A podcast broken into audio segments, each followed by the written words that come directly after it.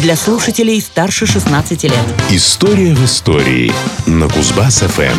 История в истории. Однажды некто Петр Елисеев, крепостной садовник Николая Шереметьева, вырастил клубнику, который немало порадовал и удивил графа и его гостей. Удивительно было то, что случилось это зимою. От избытка чувств граф дал Елисееву вольную, а позже даже поспособствовал появлению известной в будущем купеческой фамилии. Здравствуйте, у микрофона Никита Тимошенко. Давайте вновь оглянемся назад, в прошлое и познакомимся с очередной историей из истории дня. 5 февраля 1901 года в Москве открылся магазин Елисеева и погреба русских и иностранных вин. Исторический момент. С графом Шереметьевым Петру Елисееву крупно повезло. Получить в то время не просто вольную, но еще и помощь в организации винной лавки – это уникальный счастливый шанс, которым бывший садовник успешно воспользовался. Торговля шла хорошо и приносила солидную прибыль.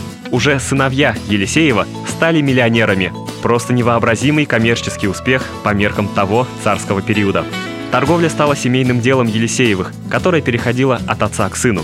Славным продолжателем купеческой династии стал внук Петра Елисеева Григорий. Под его началом фамильный бизнес приобрел новый, небывалый размах. Ежегодно все его торговые заведения приносили к тому моменту 250 тысяч рублей. Просто баснословные, надо сказать, деньги.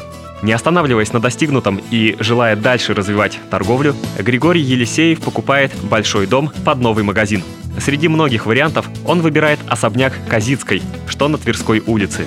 После покупки особняк реконструировали целых три года. Все это время здание было обшито строительными лесами, чего раньше в России никогда не было, и, что закономерно, обеспечило большой интерес горожан еще до открытия магазина. Из истории дня. 5 февраля 1901 года состоялось торжественное открытие магазина Елисеева и погребов русских и иностранных вин. Такое причудливое название получило новое торговое помещение, поглядеть на которое собралась огромная толпа. Открытие магазина стало настоящим событием в жизни города. Елисеев организовал проведение молебна, торжественный обед и выступление цыганского хора.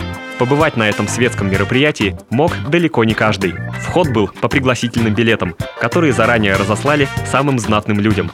Среди почетных гостей оказались московский генерал-губернатор с супругой, представители Московской городской думы, священнослужители и основоположник русского виноделия Лев Голицын. В общей сложности в магазине было пять отделов.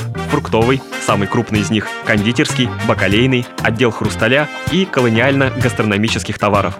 Кроме этого, в магазине имелся винный погреб, но самое интересное – производственные цеха. Среди них собственная пекарня, кондитерская, цеха засолки, копчения, изготовления варенья и мармелада и даже обжарки кофе. Все это было большой диковинкой, потому выгодно выделяло магазин Елисеева на фоне всех остальных. Хотя, надо сказать, он и без того пользовался огромной популярностью. Здесь москвичи могли купить французские трюфеля, устриц, оливковое масло, практически любое мясо и рыбу. А сортов чая, кофе и вина было столько, что покупатели буквально терялись. Сюда не только приходили со всего города, но и приезжали. Конные экипажи встречал швейцар, который также услужливо помогал вынести покупки. А они, как вы понимаете, никогда не ограничивались одним продуктом. История и даты. До Октябрьской революции магазин Елисеева был своего рода супермаркетом. В советское время его национализировали и назвали гастрономом номер один. Хотя москвичи по привычке продолжали называть его Елисеевским. Кстати, продолжают и сейчас. Магазин существует и сегодня, являясь акционерным обществом. Но это уже совсем другая история. История в истории на Кузбасс-ФМ. Вот такая история.